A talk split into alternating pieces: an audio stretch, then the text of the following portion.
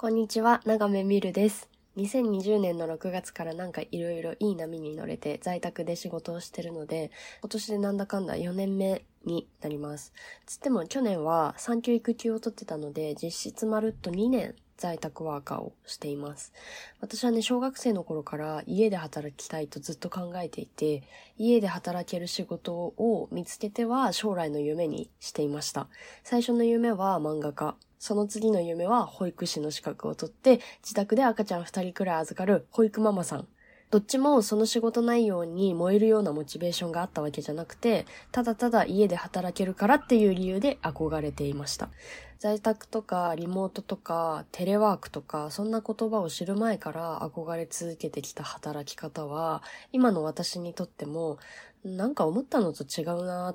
といったギャップとかはね、もうほとんどなくて、やっぱ最高でしかなかったなっていう感じです。在宅が最高な理由として一つ挙げるなら、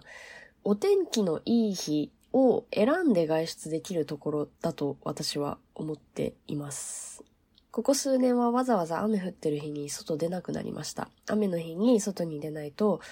雨の日って私嫌いじゃない。雨の音って落ち着くし、なんか好き、みたいに、雨に思いを馳せて酔ってみたりすることができるんですよ。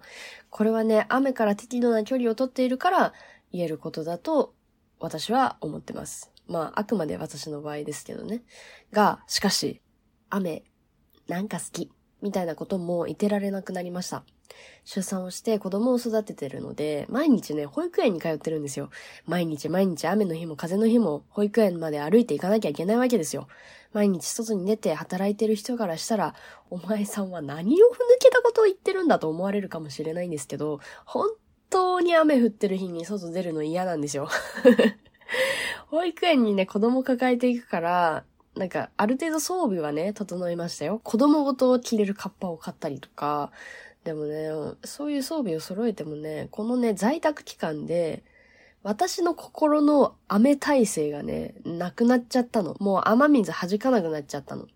しかもね、こないだなんかさ、しかもこの間なんか6月頭ぐらいにあ台風来たじゃないですか。朝のね、送りは旦那がね、車で保育園に行ってくれたんだけど、迎えはどうしても私が行かないといけなくて、普段だったらね、ルンルンで迎えに行くんですよ。その日の仕事を終えて愛しの我が子に会えるんだから。でもさ、心の雨体制がないのに、台風って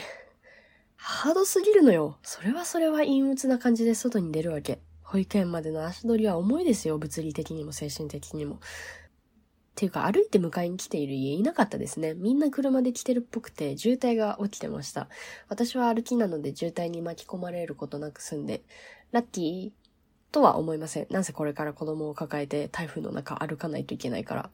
まあ一応降水量予報少ない時間帯にお迎えに行けるように仕事を調整したので、土砂降りではなかったんですけど、あの、風が強くてですね、傘差してるんだけど、すごい煽られそうになるんですね。傘がひっくり返りそうになるんですよ。で、私は子供を抱えてるから、一応この子のね、お母ちゃんとして家まで無事に帰らなきゃいけないわけじゃないですか。途中で帰るのやめたとかできないじゃないですか。周りも歩いてる人なんていないし、一人で頑張らなきゃいけない。最初からね、あ、もうマジ無理、みたいな気持ちで来てるから、そんななりふり構ってられなくて、刺してる傘が吹き飛びそうになった時は、あーって声を出すことで、なんとか耐耐えてたんですよ。そしたらさ、生後10ヶ月の我が子さ、真似し始めて、私が、あーあーあーあーって言うと、あーあーあーあーって共鳴するようになったんですよ。子育てまだ1年未満の素人な私なんですけど、このね、あーあーあーあーが、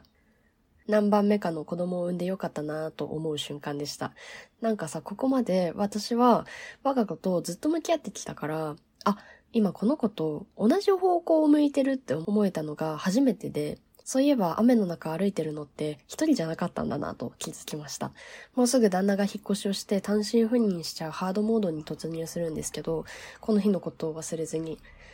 これからも過ごしていきたいなと思った日でした。雨の日に、あーあーあ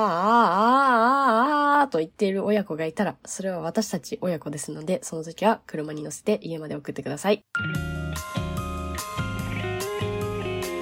日日ルルメンメン略してルルメンは長め見るの気まぐれのララジオです。ツイッターハッシュタグルルメンで感想ツイートお待ちしております。また番組のフォロー評価レビューお待ちしております。たくさんの人に見つかりたいと思っているのでどうぞよろしくお願いします。ここまでのお相手は長めみるでした。またね